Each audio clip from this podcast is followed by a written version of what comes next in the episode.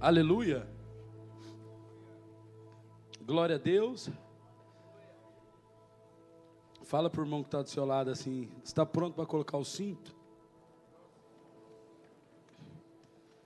Fala para ele, pe, pe, fala, eu vou te pedir um favor. Fala para o irmão que está do seu lado, eu vou te pedir um favor.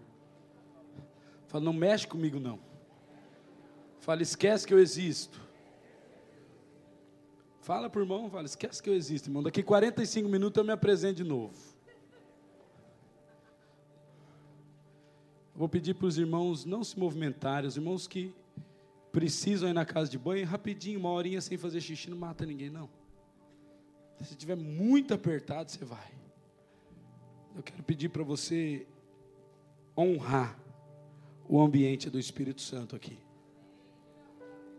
E nós não reverenciamos, escute, a presença na postura que a gente contrai, mas sim na atenção que a gente presta. Nós precisamos promover na casa de Deus um ambiente de temor. Hoje, enquanto os pastores estavam orando, eles estavam intercedendo, eu via como se uma nuvem de temor estivesse entrando aqui.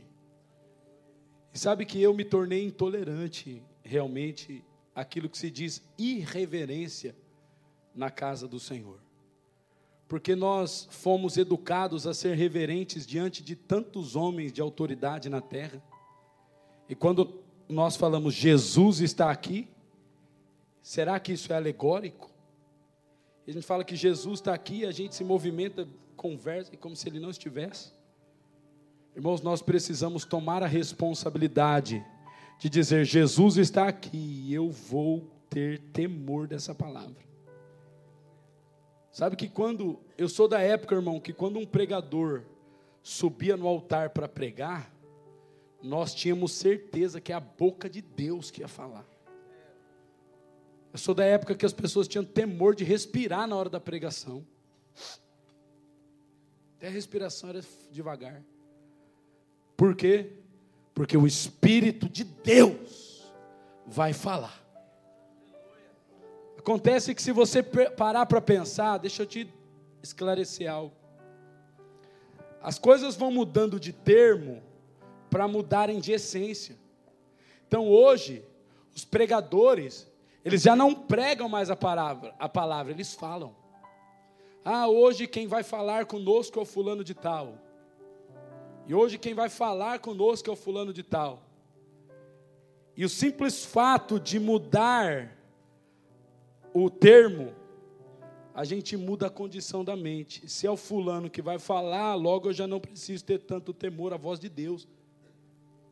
Mas quando nós entendemos, o pregador vai pregar a palavra de Deus, nós precisamos ter temor de que o Espírito do Senhor Jesus vai falar com alguém aqui nessa manhã. O Espírito do Senhor vai falar. Nós não nos consagramos, jejuamos e oramos para que o Espírito Santo possa vir trazer uma alegoria na igreja. Irmãos, nós nos consagramos para que o Espírito Santo fale intimamente aos corações, porque uma única palavra pode mudar o destino de uma vida inteira, uma única palavra pode mudar a realidade de alguém. Por isso, meu irmão e minha irmã, em nome de Jesus, você que entrou aqui, você não entrou aqui para ouvir uma palestra ou para ouvir alguém falar. Você entrou aqui porque o Espírito de Deus tem uma palavra para você. O Espírito de Deus tem uma palavra, ó, para inculcar dentro do seu ser. Irmão, você sabia que a pregação do Evangelho é o poder de Deus para todo aquele que crê? Ele é o poder de Deus, a pregação é o poder de Deus. Por isso que nesse momento sempre existe muita distração. Irmãos, eu já fui ministrar em igrejas que eu tive que falar, pastor, eu, por favor, eu não estou conseguindo pregar. Paulo sabe disso, nós já fomos pregar em algumas igrejas que eu tive que falar, Paulo, canta, porque eu não vou pregar, não. Eles gostam só de música, não sei. Das pessoas não terem temor, irmão, nesse exato momento, você deveria estar com o seu ventre assim, ó. O Espírito de Deus vai falar comigo. E alguma coisa vai acontecer na minha vida. Uma palavra de Jesus pode mudar uma realidade para sempre. Alguém está me entendendo? E se você tiver fome, irmão, o Divanei ora por mim todo dia, de eu pregar, ele ora. Aí ele fala assim: Senhor, eu preciso ouvir tua palavra, usa o meu pai. Eu estou com fome da tua palavra, usa ele, eu quero uma palavra. Aí eu falo: tá bom, Deus, o senhor vai ter que me usar. Agora o senhor é obrigado a me usar, porque o rapaz está com fome, ele precisa de uma palavra. Irmãos, você precisa arrancar a pregação do pregador. Oh, eu não tenho um esboço aqui para ensinar nada para você. Eu vim aqui para derramar, para ser boca do Espírito Santo, para que Ele possa ministrar o íntimo do teu coração, falar com você. E eu quero declarar sobre a tua vida em nome de Jesus. Hoje, hoje, o Espírito Santo vai falar na intimidade do teu coração. Você que nunca teve uma experiência com Deus, se prepare, você pode ter uma experiência poderosa hoje. Irmãos, eu cresci dentro da igreja, 17 anos indo no culto. 17 anos indo no culto. Quando o pastor passava de meia hora, eu falava, nossa, o pastor não para de falar. 17 anos. Eu sei o que eu estou falando para você, irmão. Eu sei que a religiosidade impregna dentro de alguém e alguém vai para o culto todo domingo porque é dia de culto. Ele não tem problema se ele chega atrasado, ele não tem problema se o louvor já está na metade, ele não tem problema, ele, ele só precisa ir, porque se ele for, ele tem um desencargo de consciência. Mas alguém que tem fome pela presença de Deus, irmão. Alguém que tem sede pela presença de Deus, ele acorda nem café da manhã ele consegue tomar. Ele acorda, ele está ansioso, ele está com o ventre dele estremecido. Ele sabe que não é o presidente da república que vai estar tá lá. Ele sabe que quem vai estar tá lá é o rei dos reis. Ele sabe, cara, eu vou para aquele lugar porque o meu Senhor vai.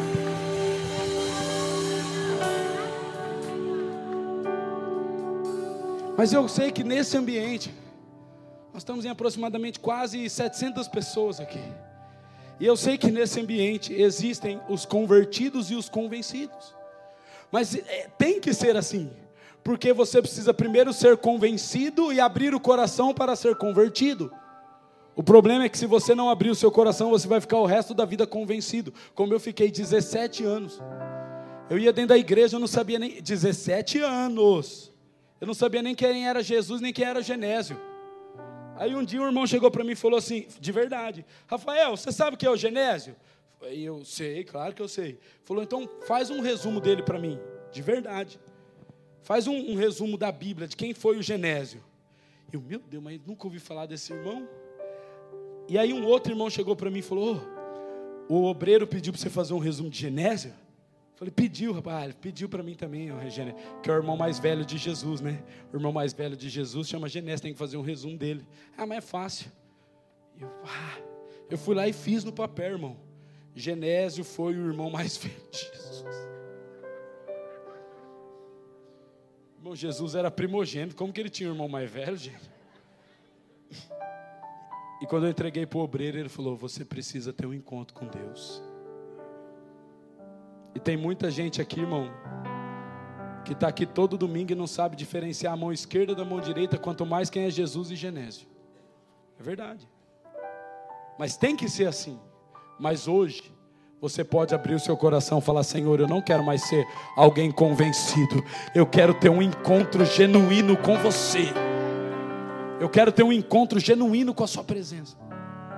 E quando eu tinha 17 anos, eu fui numa reunião como essa. Como essa não, era no fundo de uma garagem. Mas tinha essa dimensão de unção, de glória. Um orando pelo outro, outro chorando. E eu lembro que eu fechei os meus olhos e falei: Senhor, fala comigo. Irmão, foi a primeira vez que eu entendi uma pregação inteira na minha vida. 17 anos, eu nunca entendi. O pastor começou a pregar e eu fiquei. Meu Deus, aquilo foi entrando dentro de mim, foi mexendo com a minha estrutura. Quando acabou o culto, ele pôs a mão na minha cabeça, orou por mim, eu fui embora chorando. Eu passei a noite inteira chorando. No outro dia eu acordei, minha mãe falou: O que, que aconteceu com você? Eu falei: Mãe, eu acho que eu me converti. Ela falou: Te levo para a igreja faz 17 anos, moleque, seu jumento.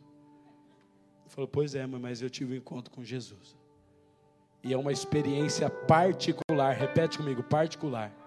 Fala para o irmão que está do seu lado: particular. É uma experiência particular que muda a sua realidade. Irmão, isso aqui não muda a vida de ninguém, não. Casa do Leão não muda a vida de ninguém, não. O que muda a sua vida é você ter um encontro com a presença de Jesus. Não importa se você é macho, se você é fêmea, se você é preto, se você é branco, se é amarelo, não importa. O que importa é que se você entrou aqui hoje, é porque Ele quer te pegar.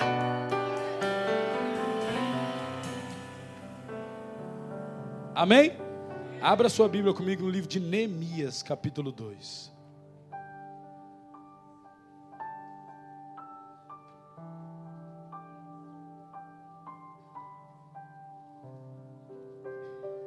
Livro de Neemias.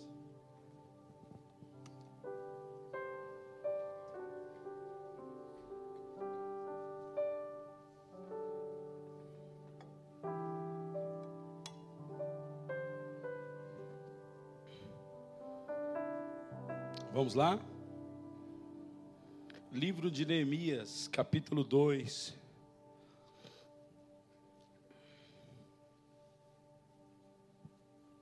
Diz assim a palavra do Senhor, a partir do versículo de número 1.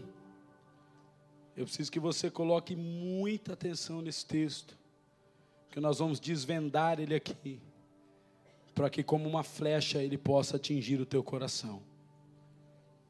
Neemias capítulo 2, a partir do versículo 1, diz assim: No mês de Nissan, no ano vigésimo do rei Artaxerxes, uma vez posto vinho diante dele, eu o tomei para oferecer e lhe dei. Ora, eu nunca antes estivera triste diante dele o rei me disse: Por que está triste o teu rosto, se não estás doente? Tem de ser tristeza do coração. Então eu temi sobremaneira. Versículo 3: E eu lhe respondi: Viva o rei para sempre. Viva o rei para sempre. Como não me estaria triste o rosto, se a cidade onde estão os sepulcros dos meus pais está assolada e tem as portas consumidas pelo fogo, disse-me o rei: Ei, eu amo quando aparecem esses termos na Bíblia. Olha o que, você vai ler agora. O rei olha para Neemias e fala assim: ó, O que me pedes agora? Eu amo quando aparecem esses termos. Quando Deus fala para Salomão: O que é que você quer que eu te faça? Quando Jesus pergunta para o cego: O que é que você quer que eu te faça?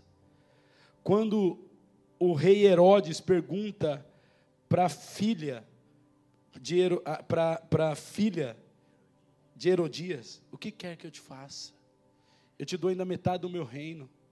Quando o rei pergunta para Esther: Esther, o que é que você quer que eu te dou? Eu te dou até metade do meu reino.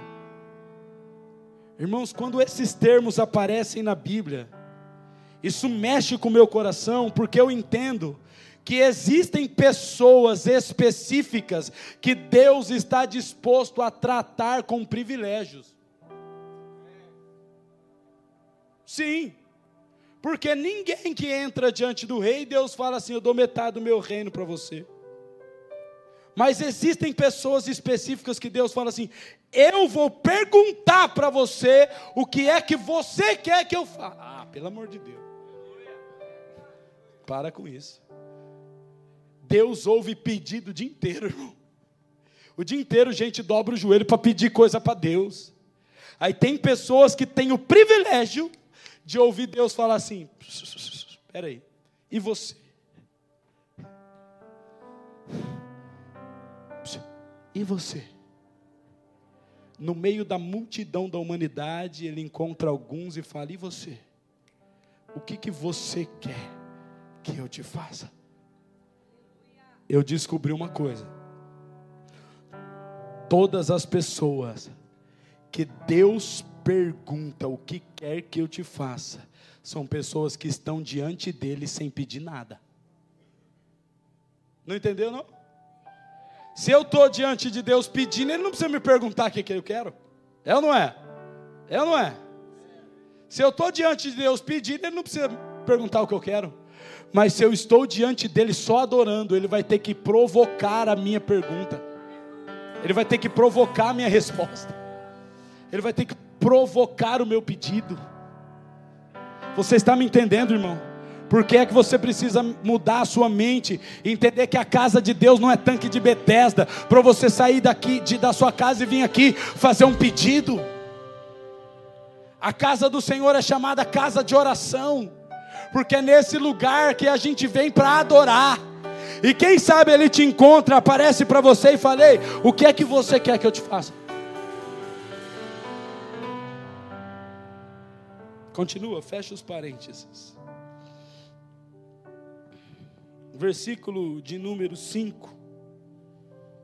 De número 4. Disse-me o rei: E o que me pedes agora? Então eu orei ao Deus do céu e disse ao rei: O rei, se é do teu agrado, e se o teu servo achou mercê em tua presença, eu peço-te que me envies ajudar a cidade dos sepulcros dos meus pais, hum, para que eu a reedifique. Então o rei, estando a rainha sentado junto dele, me disse: Quanto durará a tua ausência? Quando voltarás? Aprouve ao rei enviar-me. E marquei certo prazo. E ainda disse ao rei: Se ao rei parece bem, deem-se-me cartas para os governadores do Eufrates, para que me permitam passar e entrar em Judá. Então, é como também carta para Asaf, guarda das matas do rei, para que me dê madeira para as vigas das portas da cidade do templo, para os muros da cidade, para a casa em que, em que deverei alojar-me. E o rei, e o rei me deu, porque a boa mão do meu Deus era comigo. Então fui aos governadores da além do Eufrates, e lhes entreguei as cartas do rei. Ora, o rei tinha enviado comigo oficiais do exército e cavaleiros. Disto ficaram sabendo Zambalate, o Oronita, e Tobias, o servo Amonita, e muito lhe desagradou que alguém viesse a procurar o bem dos filhos de Israel. Até aí. Vamos lá, Espírito. Vamos lá, Espírito. Vamos lá. Desenrola o teu mistério. Mas por favor, mude a realidade de alguém aqui.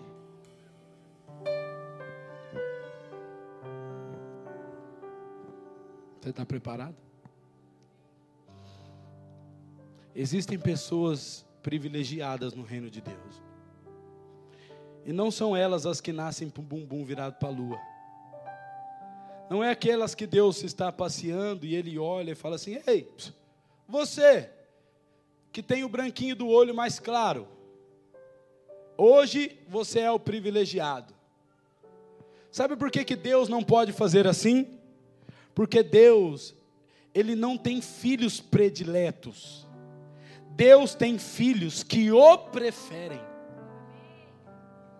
Deus só dá privilégios, e sim, é privilégios, para aqueles que estão dando a prioridade de suas vidas inteiras para Deus. Irmãos, algumas pessoas precisam pagar um alto preço para desfrutarem de, de algumas coisas que alguns estão desfrutando de graça. E isso eu vejo há 15 anos. Há 15 anos na vida cristã eu vejo. Poxa, esse irmão precisa pagar um preço tão alto para desfrutar de algumas coisas que uns estão desfrutando de graça. Por quê? Porque alguns estão escolhendo priorizar a Deus mais do que aqueles outros. O que vai determinar o nível da sua intimidade com Deus, irmãos, não é o tanto que Deus escolhe você, é o quanto que você escolhe a Deus. O que vai determinar a sua intimidade, irmão, não é o quanto você foi escolhido desde o ventre. O que vai determinar a sua intimidade é o quanto você, você prefere escolher por Deus do que pelo seu bel prazer. E algumas pessoas, irmãos, estão no engano do conforto. Deixa eu te falar uma coisa. Mas não sabem, não conhecem o privilégio da intimidade, da intimidade com a presença de Deus. Ai, Deus é tão bom comigo, apóstolo. Olha como a minha vida é regalada. Deus realizou todos os meus sonhos. Mas você ainda não conheceu o privilégio de desfrutar da intimidade, de acordar de manhã, sentar na cama, saber que Ele está sentado junto com você. E quando você levanta, Ele fala: Bom dia, filho. E você pensa: Meu Deus, hoje eu tenho um monte de desafio pela frente. Ele fala: Já venci todos para você, pode ir. Você sai do quarto igual um leão, irmão. Você acorda com um bafo cheio de remela, mas igual um leão. Os olhos estão tá até colados de remela. Mas o peito está latejando de coragem. Por quê? Porque você vive na intimidade com Ele. Isso é um privilégio que poucos desfrutam. Por quê? Porque são, ei, são poucos que estão preferindo por Ele. Irmãos, eu fui apadrinhado no exército pelo mestre Garcia, um, um sargento do paraquedismo brasileiro. E ele dizia assim: Meu filho, na vida Existem algumas coisas que muitos querem, mas poucos conseguem. Essa frase ele falava muito, marcou a minha vida, e eu falei, é verdade. Porque aquilo que todos querem, irmãos, só é determinado por aqueles que se dedicam para ter. Mas isso não está relacionado às coisas da terra. Eu estou falando da intimidade com Deus. Levante a sua mão direita, deixa eu te falar uma coisa. Na sua mão direita, você nunca mais vai esquecer. Levanta a sua mão direita, a salvação que você recebeu de Deus, você recebeu de graça. Levante sua mão direita assim. Todas essas mãos direitas que eu estou vendo levantadas, nós vamos se encontrar na eternidade. Você que levantou a sua mão direita, irmão, você é salvo. O sangue do Cordeiro comprou você. Agora abaixa a mão direita e levanta a mão esquerda. Agora repita assim comigo: a salvação é de graça mas intimidade tem muito preço. Relacionamento tem preço. Levanta a mão esquerda e diga assim, ó: galardão tem preço. A salvação é de graça, mas intimidade custa muito caro. E o texto que nós lemos, irmãos, é um enigma muito profundo que o Senhor vai desvendar no meu e no seu coração para que nós possamos entender que Deus, Ele não quer dar privilégios para alguns. Por favor, deixa eu te explicar uma coisa. Nós vivemos dias há 15, 20 anos atrás, que existiam homens muito distintos uns dos outros. Irmãos, eu cresci na fé, vendo gigantes na fé. Eu falava, meu Deus, um dia eu quero ser igual a esse cara. Esse cara é um gigante na fé. Esse cara é poderoso na fé. Esse cara é um homem santo. Há 20 anos atrás nós tínhamos muitas personalidades evidentes. Por favor, entenda. Deus vai estar, não vai estar, está fazendo isso. Ele está diluindo as personalidades.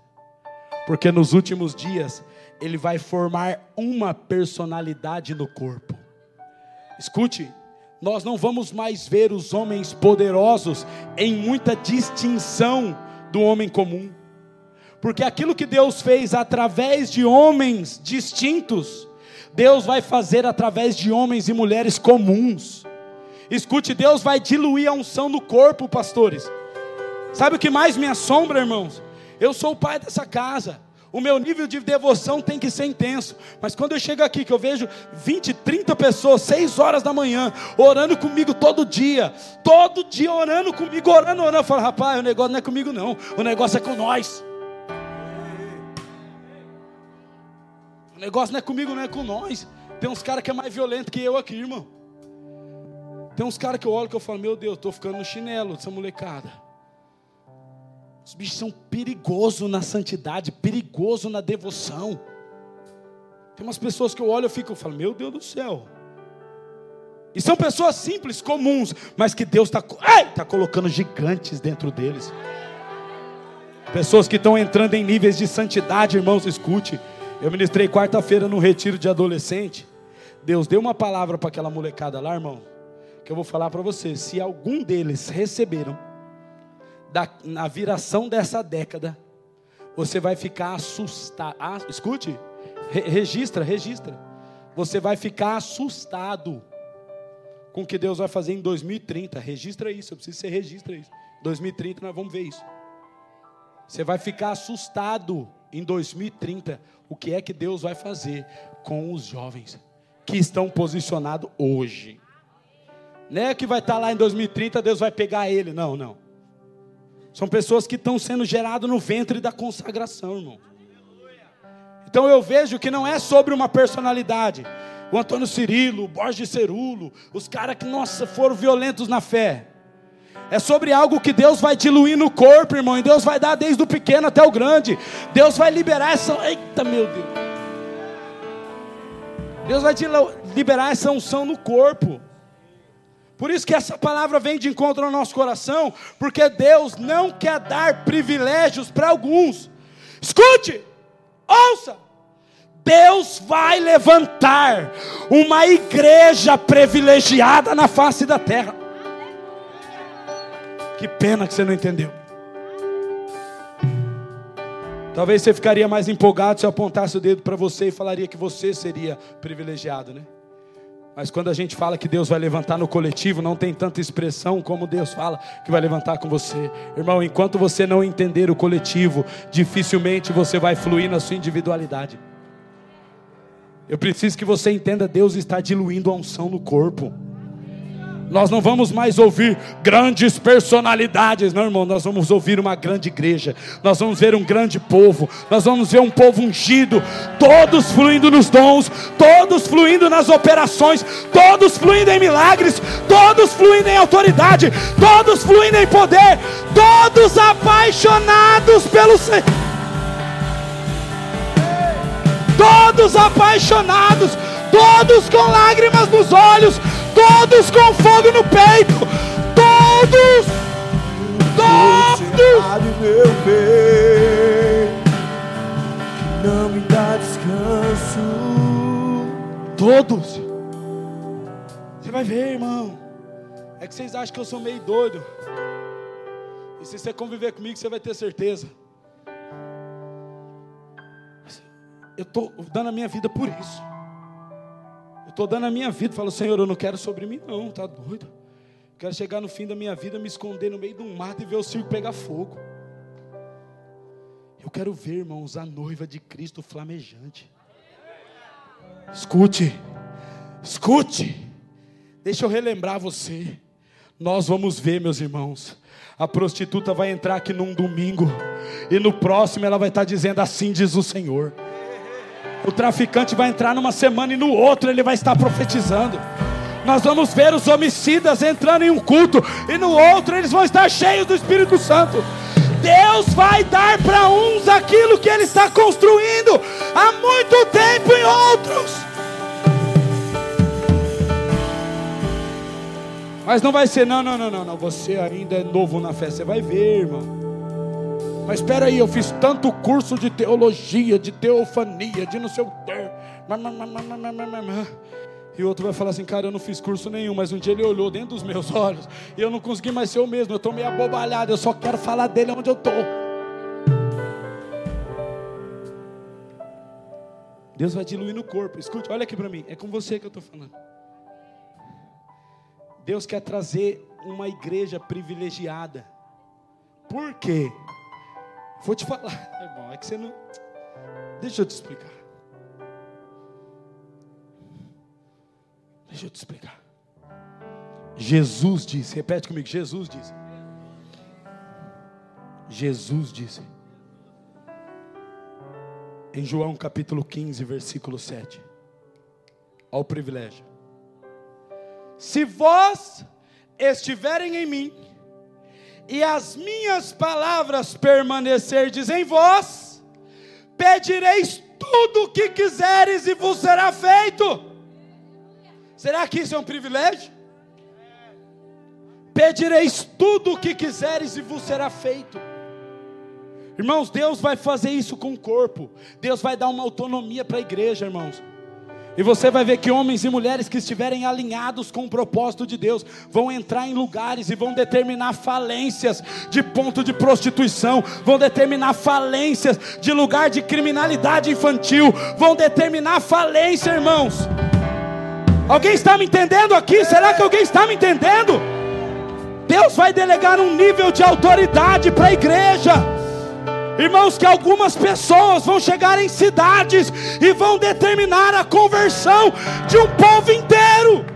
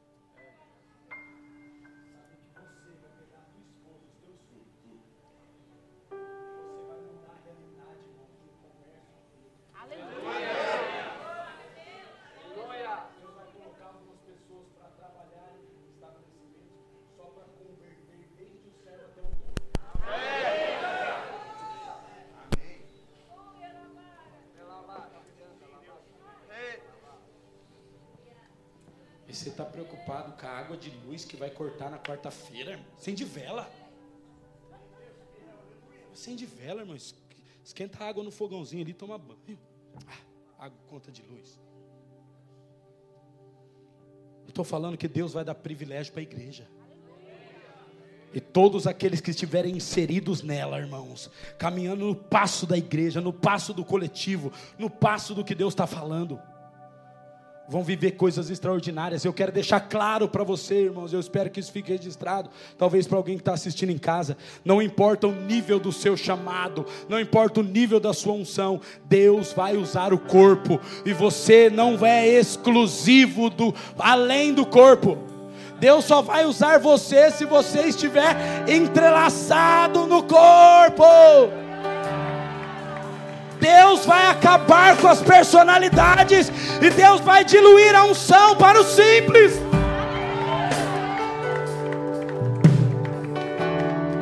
Porém, repete comigo, porém,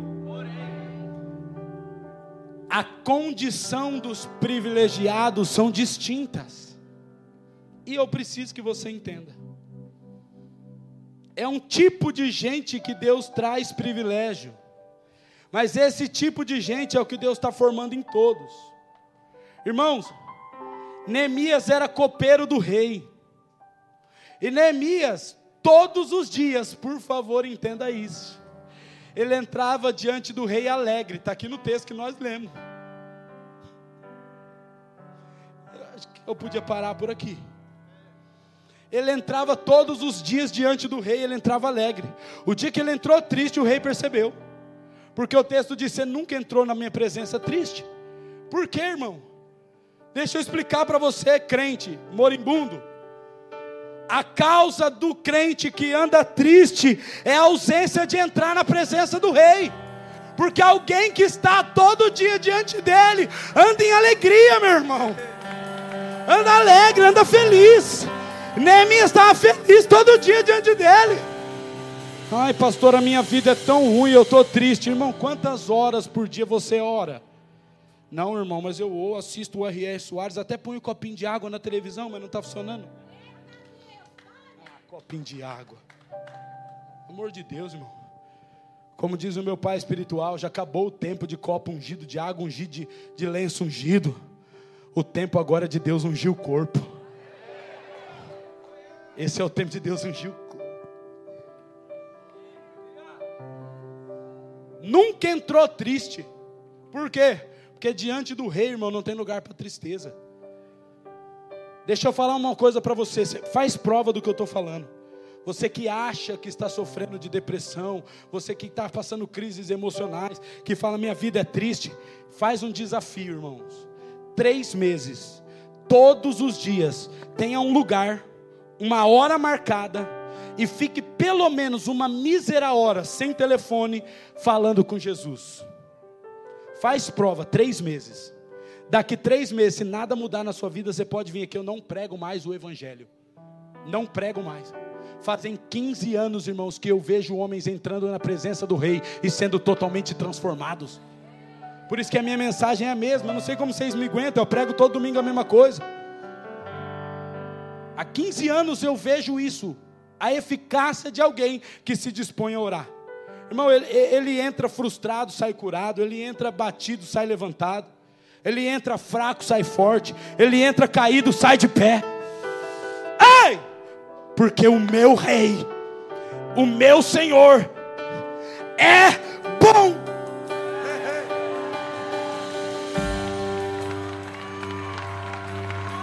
O nosso Senhor é bom.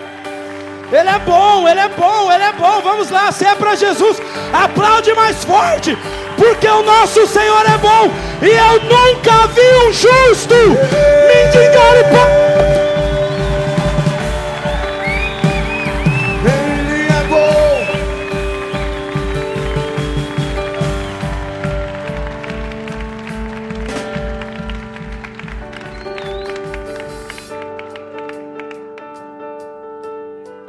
eu não me conformo, irmão.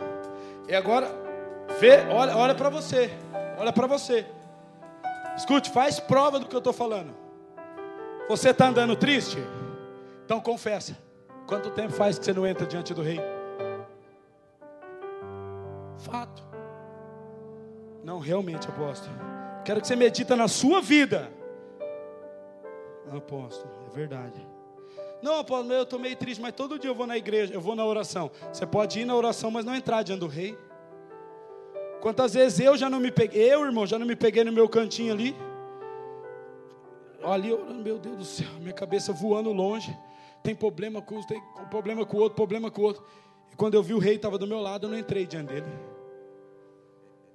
No ambiente de oração, não entrei diante do rei. Mas irmãos, é inevitável que você entre diante dele e não receba pelo menos alegria. Posso ouvir um amém? Olha para o seu irmão fala assim: hoje você recebeu a receita da alegria, irmão. Acorda cedo, louvorzinho, e ó, fala para ele assim: ó, ó, xarabatuque nifarabala, dá uma rajada para ele, dá uma rajada. Dá uma rajada para ele, fala: o segredo está aqui, ó. Rabatuque nifalabadagasai. Fala para ele.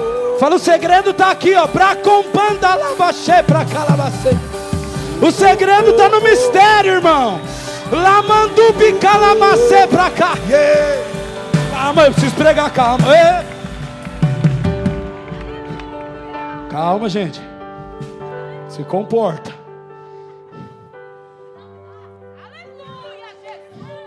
Eu também estou quase jogando essa Bíblia longe aqui. Pulando aí no meio, não vai pegar fogo. Porque quando eu começo a falar de entrar diante dele, irmão, já dá vontade de eu arrancar o cauê daquela mesa e sentar nela. Eu sei o que acontece quando alguém entra diante dele, porque eu entro todo dia.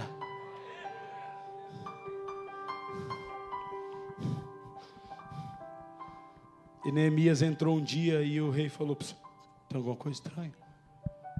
Por que você está triste? E ele fala: Mas espera aí, por fora, olha o que o rei fala para Neemias: por fora está tudo bem. Então deve ser tristeza do coração. O que está acontecendo? E Neemias fala assim: Rei, minha vida está tudo bem. Mas como é que eu posso estar feliz se a cidade dos meus pais está destruída? Como eu posso estar feliz se Jerusalém está em ruínas? E o rei fala assim: Você é privilegiado. E daqui a pouco eu vou falar por que, que ele é privilegiado. Neemias, você é privilegiado. Escute. O que você quer que eu te faça? E Neemias falou assim: ó, dá uma dá carta de autoridade para mim e me permite ir reconstruir a cidade dos meus pais. Escute, escute. O rei do lado da rainha emite cartas dando autonomia, repete comigo, autonomia, para Neemias ir cumprir o propósito da vida dele. Escute, escute. Eu já disse aqui e vou repetir. Não me interessa, irmão, quem foi o tal do Neemias, se ele não falar do meu Senhor para mim. Não dá para me olhar para o Neemias e falar, não, rapaz foi gente boa, irmão. O Neemias reconstruiu o muro, mas não tem aqui o Ronaldo que constrói altar, não tem aqui o Celim que constrói casa. Os irmãos constroem também, não tem problema não. O Neemias construiu casa, mas se ele não falar de Jesus para mim, irmão, tem gente muito melhor que o Neemias. Mas quando eu olho para o Neemias, e eu entendo o princípio de por que ele encontrou legal, legalidade, eu preciso que você entenda, repita comigo assim, ó, Neemias era copeiro do rei. Tá bom, vou contextualizar para você. O que é que um copeiro fazia? O copeiro era alguém que dava a vida dele em morte pelo rei. O copeiro não era o garçom. O copeiro era aquele, escute, que tinha que comer e beber tudo antes do rei comer e beber. Por quê? Porque o rei era cercado de uma guarda e quase impossibilitado de ser acessado. Se alguém quisesse conspirar contra o rei, o único, talvez, o principal jeito era envenenando a comida, era envenenando a bebida, porque acessar o rei era quase impossível. E tinha que ter alguém, escute, alguém já está entendendo. Tinha que ter alguém que falava assim: Rei, eu estou aqui. Se alguém tiver que morrer, não vai ser o Senhor, vai ser eu. Tinha alguém que falava assim: Ei, rei, eu estou aqui. Se alguém tiver que morrer, vai ser eu. O Senhor não morre. Por quê? Porque antes do Senhor beber, bebo eu. Antes do Senhor comer, como eu. Se alguém tiver que dar a vida aqui, vai ser eu. Esse era o Neemias. Alguém que estava dando a vida pelo rei.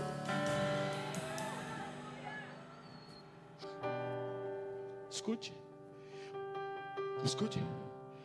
Esse homem que estava dando a vida pelo rei tinha uma causa a reconstrução, repete comigo, a reconstrução da cidade escolhida por Deus. Escute. E ele fala assim: O meu coração está triste, eu preciso ir reconstruir. Eu preciso ir reconstruir, reestabelecer, restaurar. Repete comigo: restaurar. Vou facilitar a revelação para você. Repete comigo: Eu preciso ir restaurar. E o rei fala assim: Isso, essa é boa o rei fala assim: Ei, pode ir, mas tem um prazo para voltar. Qual é o prazo para voltar? Escute, Neemias recebe uma concessão para ir, porque ele tinha um prazo determinado para voltar. Irmãos, Neemias recebeu uma condição privilegiada do rei. Ouça porque Neemias é uma tipificação de Cristo. Neemias, era, é, Neemias representa exatamente a vida de Jesus. Por quê? Porque Jesus é alguém que deu a vida pelo Pai. Escute, para restaurar todas as coisas. Ele veio, mas ele teve um prazo para voltar.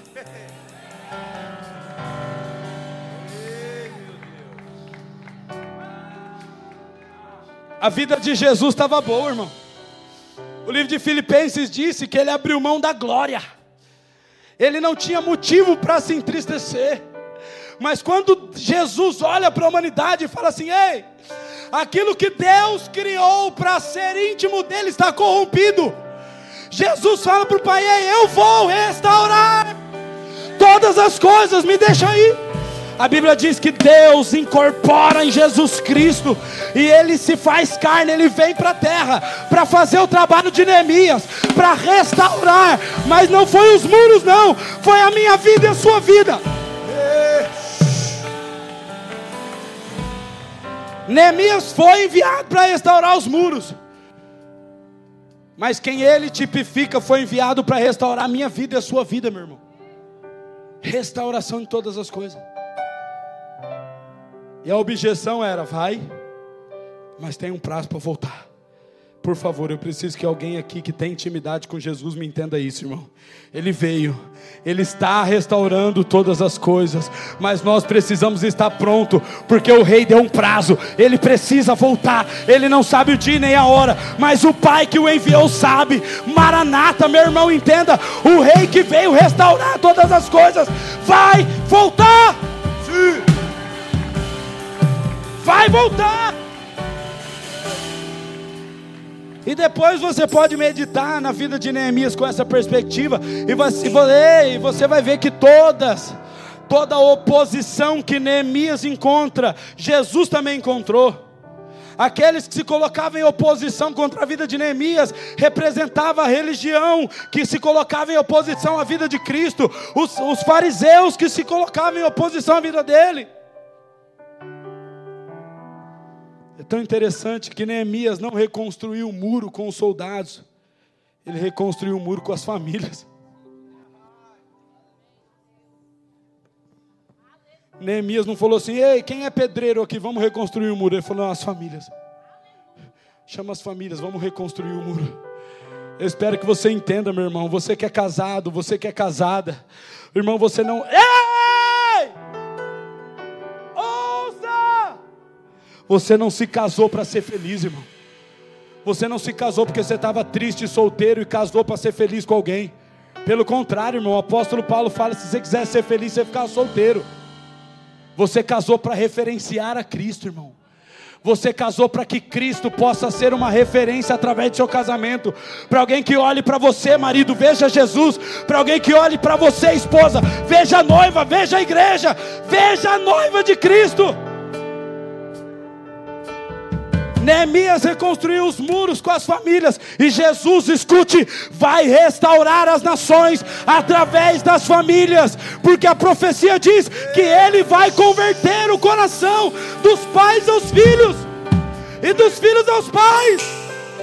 Família! Família! Por que é que você não entende, irmãos? Que o homossexualismo avança tanto, o feminismo avança tanto, todas as bases contra o padrão original da família avança tanto, porque nos últimos dias, escute, aquele que vem para restaurar todas as coisas não vai chamar os pregadores, vai chamar as famílias. Esposa, você está cuidando dos teus filhos está honrando o teu marido? Você vai ser uma ferramenta na mão de Deus. Marido, você está dando destino para tua esposa e dando destino para os teus filhos, protegendo a tua casa, você vai ser uma ferramenta na mão de Deus. Porque o que Deus vai usar nos últimos dias não é o ministro de louvor poderoso, são os pais, as mães, os maridos e as esposas. Será que você pode dar uma salva de palmas para Jesus?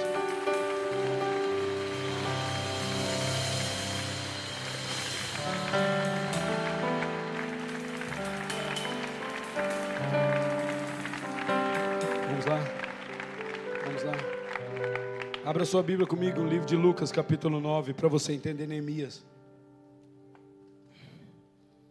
Para que você entenda Neemias, Lucas capítulo 9.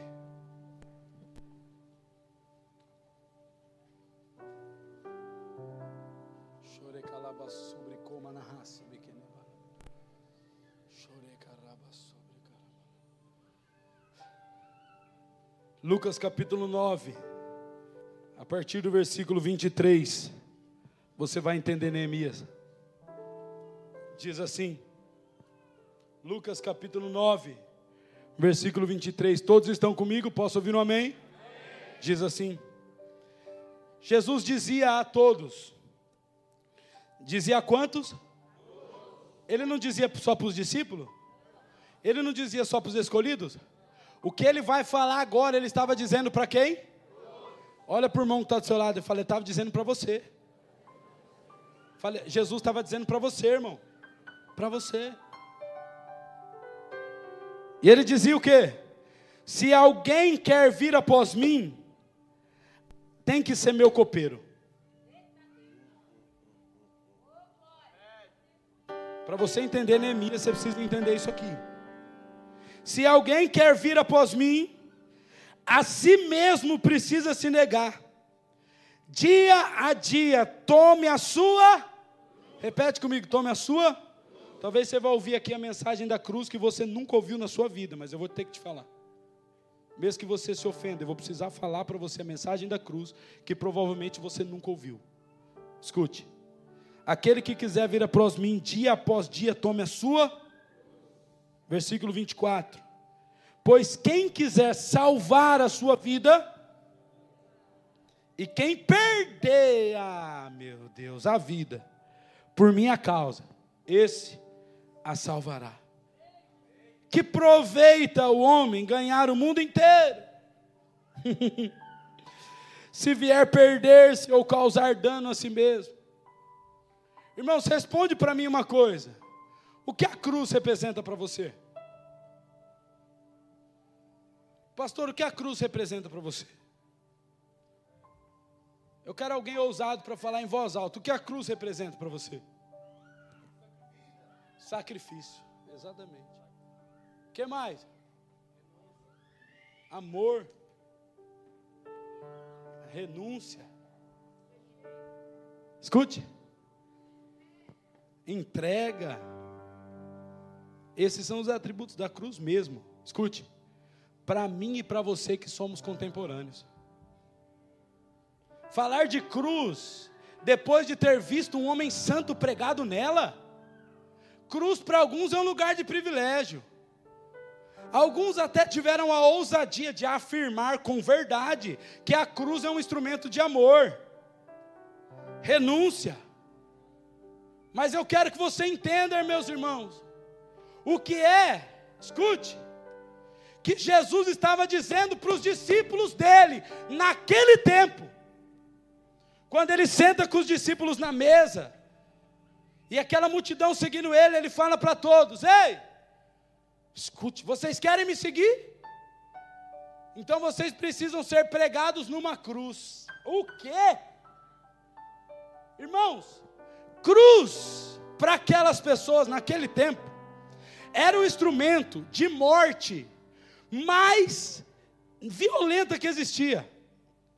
Ninguém era pregado na cruz se não fosse um estuprador, um homicida, um homem que tivesse abusado das próprias filhas, alguém que tivesse feito uma atrocidade terrível.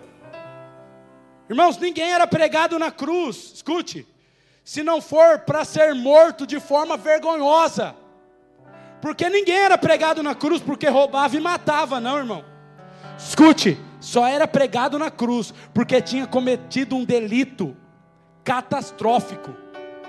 Só tinha cometido um delito horrível. É o marido que estuprou a esposa, as filhas, que é, é alguma coisa terrível. Quando Jesus fala para as pessoas, ei, para vocês me seguirem, você tem que ser pregado na cruz. Aquele povo começa a deixar de seguir Jesus porque se ofende. Porque fala, então, peraí. Jesus está me comparando com estuprador, com homicida, com pessoas que fizeram atrocidade. Jesus está me comparando com esse tipo de gente. Então, para mim seguir a Jesus, eu tenho que ser comparado com a escória da sociedade, com o lixo do mundo. E aqueles, os discípulos, as multidões deixam de seguir Jesus. Sabe por quê? Jesus ainda não tinha sido pregado na cruz. A única referência que eles tinham de cruz eram as piores pessoas do mundo. Quando Jesus diz, você tem que tomar a sua cruz, Jesus está falando, não queira ser nada, você precisa se considerar os últimos do mundo. Você quer ser meu discípulo? Se considere nada. Escute, mas depois ele morre. E hoje nós temos uma referência, escute, de alguém santo que foi pregado na cruz dos pecadores. Hoje, nós podemos entender Quando Jesus fala assim: Ei, tome a sua cruz. Ele não está falando para você viver uma vida de renúncia. Ele está falando, se for preciso, se colocar na condição de humilhação, se coloca. Se for preciso, se colocar numa condição de humildade, se coloca. Por quê? Porque eu fui um homem santo que morri pelos pecadores da terra. Você não é melhor do que eu. A gente não bate palma agora. Tem nem condição. Porque nós estamos buscando a Jesus para ser alguma coisa, e Jesus fala assim: você quer me servir, você tem que ser nada. Você tem que se considerar o pior. Por isso que o apóstolo Paulo, ele teve níveis de revelação profunda, porque ele entendeu isso, pastor Cauê. Ele disse assim: "Nós os apóstolos fomos, somos considerados o lixo da sociedade, a escória do mundo". Ele diz: "Nós somos os últimos". Escute. Escute ele entendeu o que era negar a si mesmo. Você acha que negar a si mesmo, irmão, é você fazer um jejumzinho? Negar a si mesmo é você se colocar numa condição de humildade que você não está conseguindo ter. É você não achar que você é melhor do que os outros. Pelo contrário, é você olhar para a prostituta e falar: Eu sou pior que ela. É você olhar para o traficante e falar: Cara, eu sou pior que ele. Mas a única diferença entre eu e ele é que a graça do Senhor me alcançou, a graça do Senhor me salvou, as vestes brancas dele me santificou. Deus, é muito poderoso. Eu, eu estou falando de Neemias. Eu preciso que você entenda por que é que Jesus falou isso. Ele disse para para todos. Ei, você quer ter uma condição de privilegiado? Você quer vir após mim? Você precisa me imitar. Deixa eu te falar uma coisa, meu irmão. Você que acha que conhece muito da Bíblia, a Bíblia é um livro, irmãos, que nós não vamos conhecer nem 10%, ah, se nós estudarmos ela a vida inteira. Ela é muito profunda. E deixa eu te falar uma coisa. Jesus nunca vai dizer para mim e para você o que nós devemos ser, se ele não se tornou o primeiro. Jesus só diz para mim e para você que nós somos a luz do mundo, porque ele disse primeiro que ele é a luz do mundo. Jesus só falou para mim e para você que nós devemos tomar uma cruz, porque ele tomou a cruz dele primeiro. Alguém está me entendendo? Jesus falou: Eu vou negar a mim mesmo primeiro, e eu vou restaurar todas as coisas. Sabe qual é a condição de privilegiado, irmão, que Jesus quer dar para a igreja? Deixa eu te falar, escute. É a condição de alguém que está perdendo a própria vida por amor a Cristo. Silêncio absoluto. A condição de alguém privilegiado não é alguém que fala assim: não, eu estou servindo Jesus, mas a minha vida tem que estar bem estável para que eu possa servi-lo. Estou falando daqui, ó, do seu coração. Deus está promovendo na igreja uma condição de alguém que diz assim: Eu vou servir a Jesus mesmo que custe toda a minha vida. Alguém que diz assim: Eu vou declarar que Jesus Cristo é o meu Senhor, mesmo que isso custe o meu conforto, mesmo que isso custe os meus sonhos, a minha carreira, não importa o que aconteça. Eu preciso tomar do cálice primeiro. Se alguém tiver que perder, que perder vai ser eu, Jesus não. Se alguém tiver que ser envergonhado, vai ser eu, Jesus não. Se alguém tiver que ser profanado, vai ser eu, Jesus não. A gente muda o semblante, né? Porque nós estamos condicionados a acreditar que o cristianismo se baseia naquilo que a gente vem para a igreja para receber. E Jesus está falando: não, não, não, não, não, não, não, não, não, não, não. O cristianismo está condicionado àquilo que você vem para se tornar. Levante a sua mão de esquerda, de novo à esquerda. O preço que o Senhor Jesus quer que a gente pague tão penoso. Escute, Ele só quer que a gente se torne semelhante a Ele. Levante a mão esquerda. Abaixa a esquerda, levanta a direita. Fala, fui salvo de graça. Levanta a esquerda. Agora eu preciso me esforçar para ser semelhante a Ele.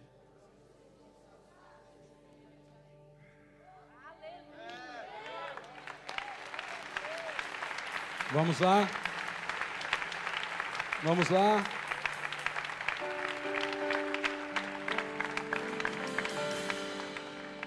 Neemias é a representação de Cristo. E você está representando quem? O Justin Bieber? A Madonna? Sherlock Holmes? Igreja do Senhor. Com muito temor e apreço eu preciso dizer isso para. Ei! Com muito temor. Meu Deus. É cada bucha que me cabe liberar. Eu preciso liberar, eu preciso. Eu espero que alguém não entenda o que eu vou dizer, de verdade. Eu espero que alguém não entenda. Outro dia eu perguntei para uma um casal, estava discipulando um casal, eu perguntei para a esposa: "Você entendeu o que eu disse, filha?" Ela falou: "Infelizmente eu entendi." Foi a melhor resposta que eu já ouvi até hoje. Você entendeu o que eu disse? Ela falou: Infelizmente eu entendi.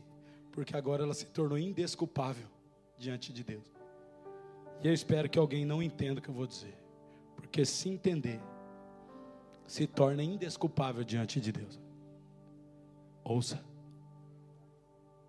Se você não estiver disposto a representar a Cristo, tornando-se semelhante a Ele em seu estilo de vida, Ele vai se encarregar de colocar você no molde, na prensa, para que você não envergonhe o nome dEle.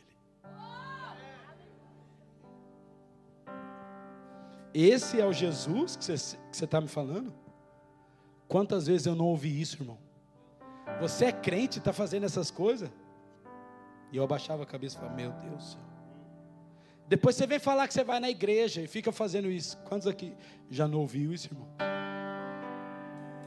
Uns, algumas vezes é afronta do diabo, mas muitas vezes é afronta ao próprio nome de Jesus. Por isso que Deus vai colocar na igreja, preste atenção, uma uniformidade na condição. Nós não vamos sair pela rua, preste atenção em nome de Jesus, nós somos poderosos. Não, nós vamos sair na rua com piedade, representando quem Ele é, com tolerância, com amor, com simplicidade. E alguém vai falar assim: Ó, oh, quem você é poderoso? Não, não, não, não, não sou poderoso, não. Eu sou o pior da sociedade, sou eu. Eu sou o pior de todos. Como o apóstolo Paulo disse, irmãos, se não me engano, Timóteo capítulo 1, versículo 15, ele diz: que o pior, ele era considerado o pior dos pecadores. O pior dos pecadores. Escute, você não está entendendo, irmão. Eu não estou falando do, do apóstolo Zé Linguiça. Eu estou falando de um homem que acessou o ambiente da eternidade e teve revelações inefáveis. Foi usado por Deus para escrever 13 cartas eternas. Ele disse: Eis, eu sou considerado o pior dos pecadores. E por que é que você quer se considerar o santarrão? Por que, que a gente quer se considerar o espiritual au, au? Sendo que o nosso Senhor se fez pecador por nós. Porque que nós, igreja, não podemos nos fazer pecador pelos outros também? Se é para representar Cristo, vamos representar direito. Por quê? Porque a condição de privilégio ele só vai dar para aqueles que estão incorporando o padrão de quem ele mesmo é. E você saiu do Brasil, veio para Portugal para ter uma vida melhor, você vai ver, irmão, a vida melhor que você vai ter. Horário repartido, 14 horas por dia. Você vai ver. Sai do Brasil para ter uma vida melhor aqui, irmão. Se o Senhor trouxe você de uma nação para cá, é para que você possa incorporar o plano dele para Portugal, o plano dele para a Europa. A nossa atração não é mamão, a nossa atração é a cruz de Cristo.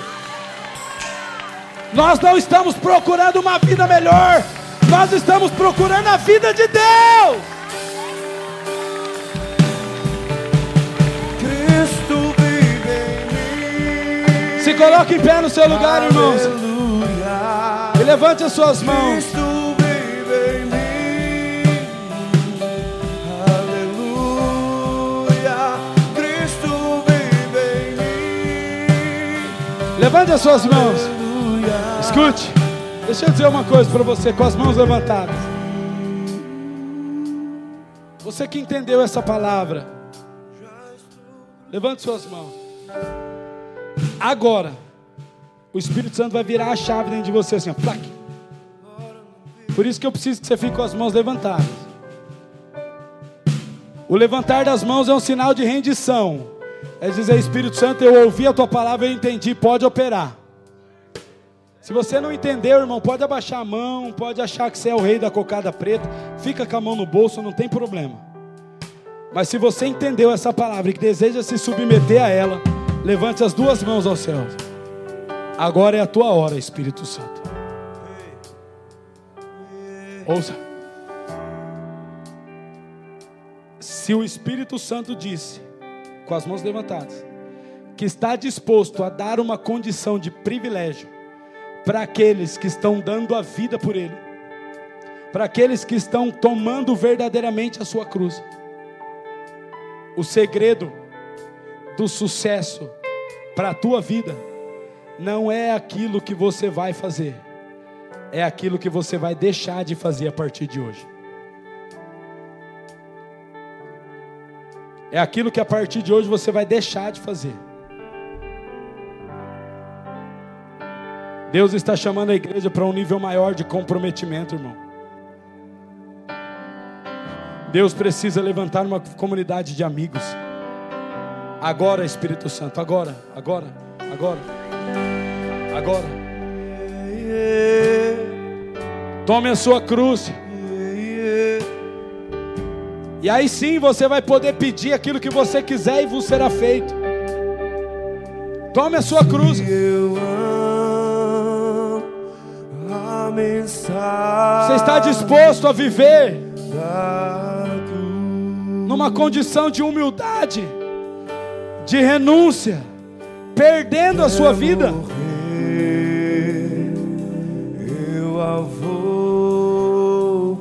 O Espírito Santo vai começar a selecionar os privilegiados aqui. Comece a falar com Jesus. Levarei. O que é que você pode entregar para Ele? Entregue.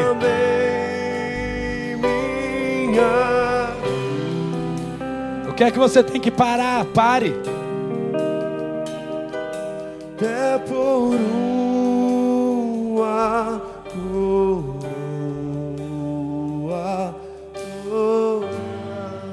Shorialamakita nahasuke. Shorialabalabasu. Se eu amo a mensagem da cruz, A cruz não é só lugar de renúncia. A cruz é um lugar de humilhação, de humildade. eu a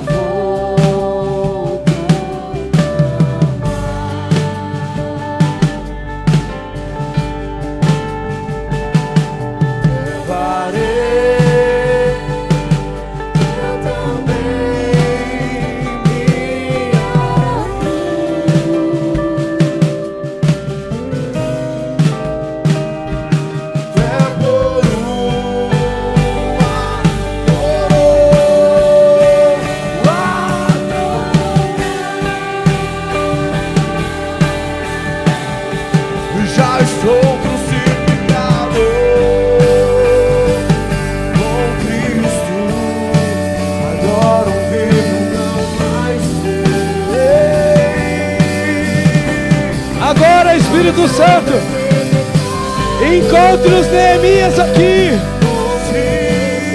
Aqueles que estão representando a Cristo. Vamos, Espírito Santo, vamos, vamos. Nós abrimos mão da nossa vida. Nós queremos a tua vida, a tua vida.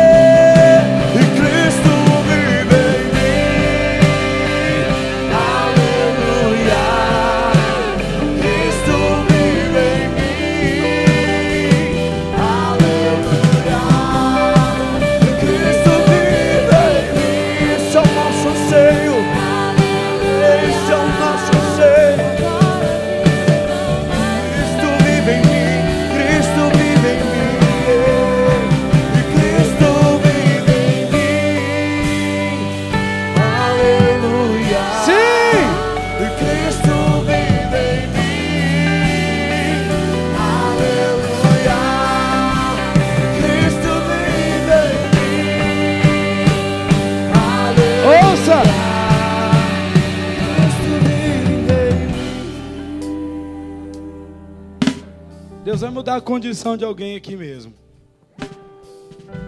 Mas você precisa mudar a sua posição para ele mudar a sua condição.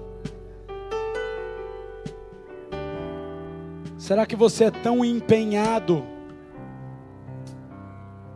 na sua própria vida que acha que Deus é obrigado a realizar as tuas vontades e os teus desejos? Não. O que Jesus está falando aqui, irmão, é de alguém que vai priorizar a Deus acima de todas as coisas. Estou falando de pessoas que vão falar assim, cara, mas de verdade, se você tiver coragem para ouvir, ouça. Alguém que diz assim, Senhor, acima do meu trabalho, eu vou buscar a tua presença. E se eu perder o trabalho, eu não perco a tua presença. Se eu perder a minha casa, eu não perca a tua presença. Eu estou falando de alguém, ei, ei, alguém que Deus vai dar uma condição de privilegiado.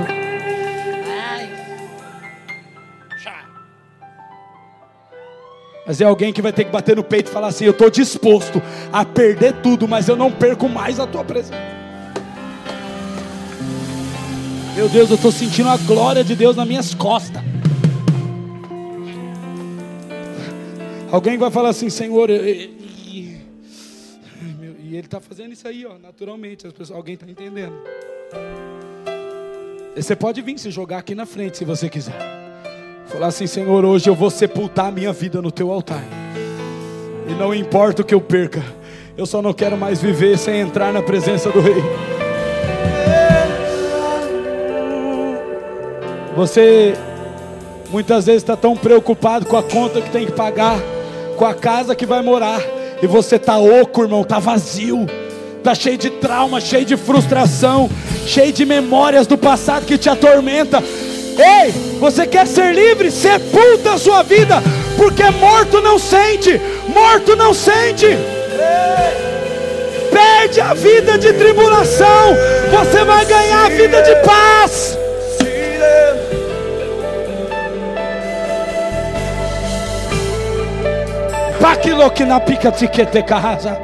Eu vejo grilhões, irmãos, grilhões negros. Eu vejo pessoas que estão presas em grilhões, com os pés amarrados, com as mãos amarradas, que acham que estão caminhando porque estão vivendo por etapas, assim, ó.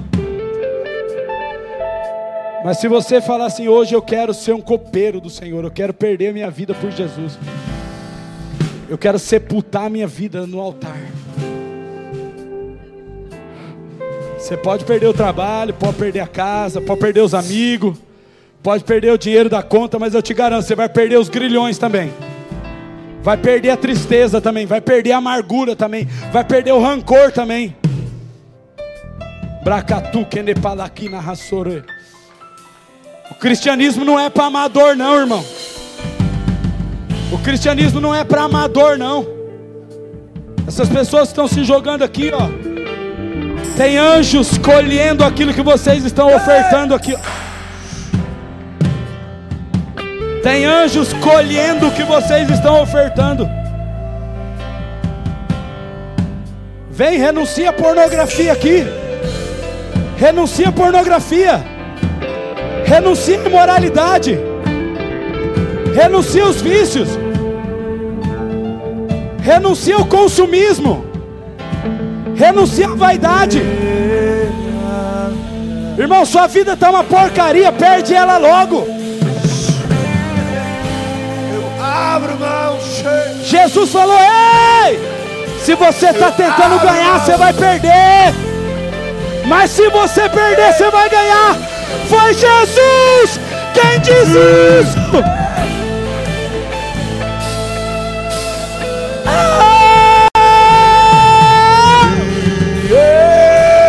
Espírito Santo vem!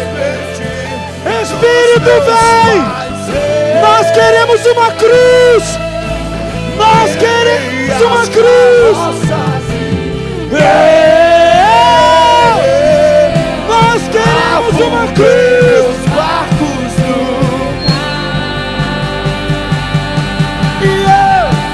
Sepultamos a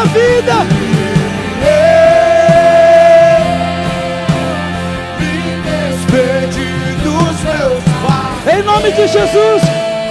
Racaraba sobre carroças Você está em cima na galeria! Em nome de Jesus! Recebam aí em cima! Recebam a porção do Espírito Santo na galeria! Em nome de Jesus! Recebam! Pra onde eu vou? Ei! E se eu não tenho pra onde voltar? Só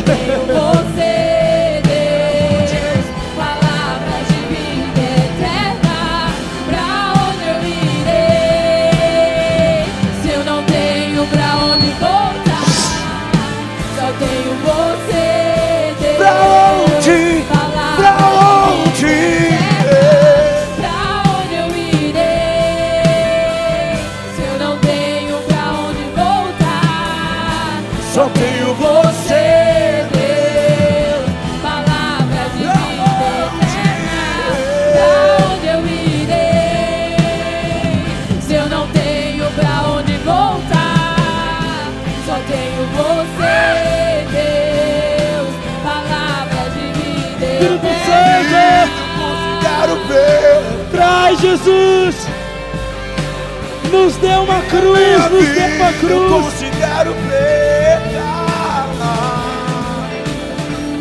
E a minha vida eu considero preta.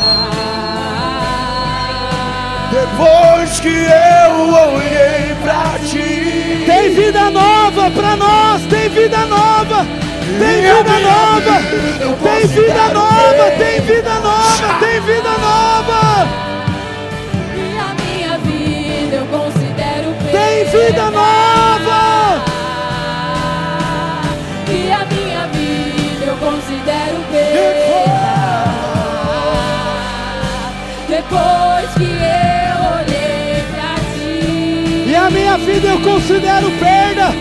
Eu não quero viver os meus sonhos, Eu, quero viver os sonhos de Deus.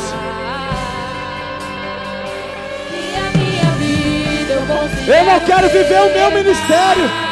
Eu não quero viver o meu ministério. Eu não quero viver o meu ministério. Eu não quero viver o meu sonho, o meu plano, a minha carreira. Eu quero ser possuído pela vida de Deus. eu abro mão,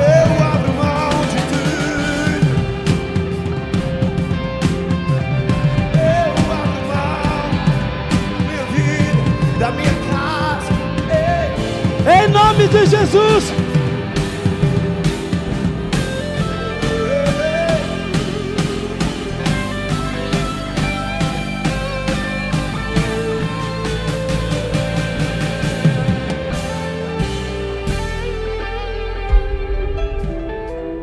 tem muita gente enganada, viu?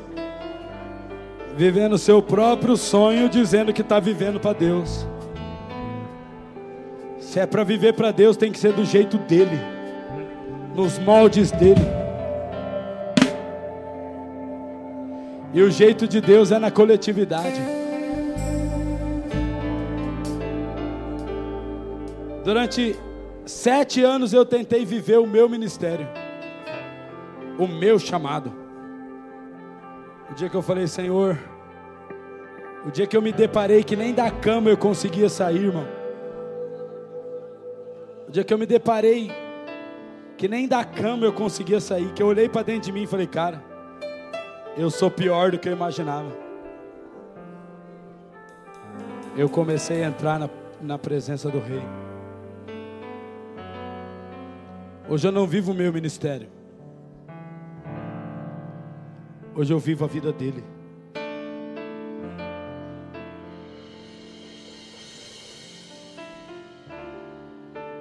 Tem alguém aqui que talvez não teve coragem de vir aqui na frente. Tem problema não. Tem problema não. O que Deus quer é que seu coração seja verdadeiro.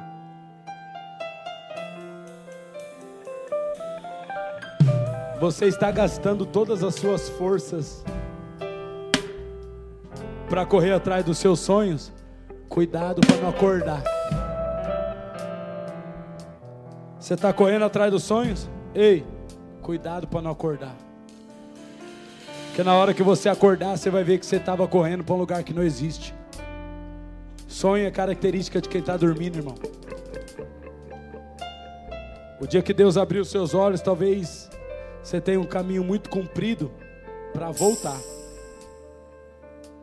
Então é melhor hoje, depois dessa palavra, falar: Eu quero ser como Neemias.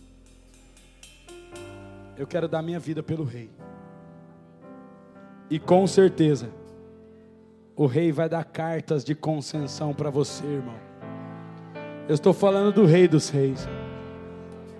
Com certeza, Deus vai delegar autoridade. Sabe o que está faltando para muito homem aqui, irmão? Está faltando para muito homem para poder dar uma vida melhor para sua esposa, para os teus filhos. E uma vida melhor, não estou falando de vida financeira, não estou falando de vida de paz. Sabe o que está faltando para muito homem? Tomar vergonha na cara, irmão, e começar a, a renunciar à sua vida. Escute, a tua esposa está vendo você o dia inteiro planejando a sua vida, planejando o melhor para ela. E você acha que o melhor para tua esposa é dar uma casa melhor, um carro melhor? O melhor para tua esposa é você se tornar um homem melhor. Você pode ter certeza. O que a tua esposa quer não é uma casa melhor, é um homem melhor. Uma esposa que tem um homem melhor, fica contente comendo pão com manteiga, irmão. Morando na barraga de campo. Se o cara formar homem de verdade, que busca o Senhor, está representando a Cristo dentro de casa. Escute, e aí Deus vai começar a entregar cartas de concessão para que você possa acessar níveis de vida muito melhor. Mas primeiro você precisa se tornar uma pessoa melhor. Estou falando profeticamente. Deus vai dar condição privilegiada para alguns homens aqui. Mas vai ter que perder a vida. Sai do trade, irmão, sai da internet, para de ficar vendo bolsa de valor, vai ler a Bíblia. Vai gastar tempo nas escrituras. O dia que a sua esposa começar a ver, escute, irmão, o sonho de toda mulher, toda mulher de Deus, estou falando tribulação não, mulher de Deus. O que ela quer é um homem de Deus, irmão. O que a mulher de Deus quer, irmão? Um homem de Deus. Irmão, a mulher que é apaixonada por Jesus, eu não sei nem porque eu estou falando isso aqui. Eu acho que é para as irmãs solteiras a ficar esperto. Se a irmã é apaixonada por Jesus, ela quer ver Jesus dentro de casa, irmão. Se a irmã ela é apaixonada por Jesus, ela quer ver o representante de Jesus dentro de casa. Escute, escute. Toda mulher quer acordar e ver o homem acordado primeiro que ela, orando, intercedendo, orando em línguas, clamando. Deus vai mudar a realidade de famílias quando os homens se posicionarem. De, escute, Deus vai mudar a realidade de famílias inteiras. Quando os homens deixarem de correr atrás dos sonhos, acordar e começar a renunciar à própria vida por amor a Cristo. Então, mulher, não se preocupa. Só comece a empurrar o seu marido para Jesus. Sei porque eu estou dizendo isso. Mas Deus está levantando uma geração de hom homens e mulheres privilegiados. Escute, que não vão precisar pedir nada para Deus. Mas que Deus vai os encontrar e dizer: pede o que você quer que eu te faça. Você recebe essa palavra, meu irmão? Você recebe essa palavra? Então comece renunciando à cama. Comece renunciando o sono. Você recebe essa palavra? Comece renunciando o conforto.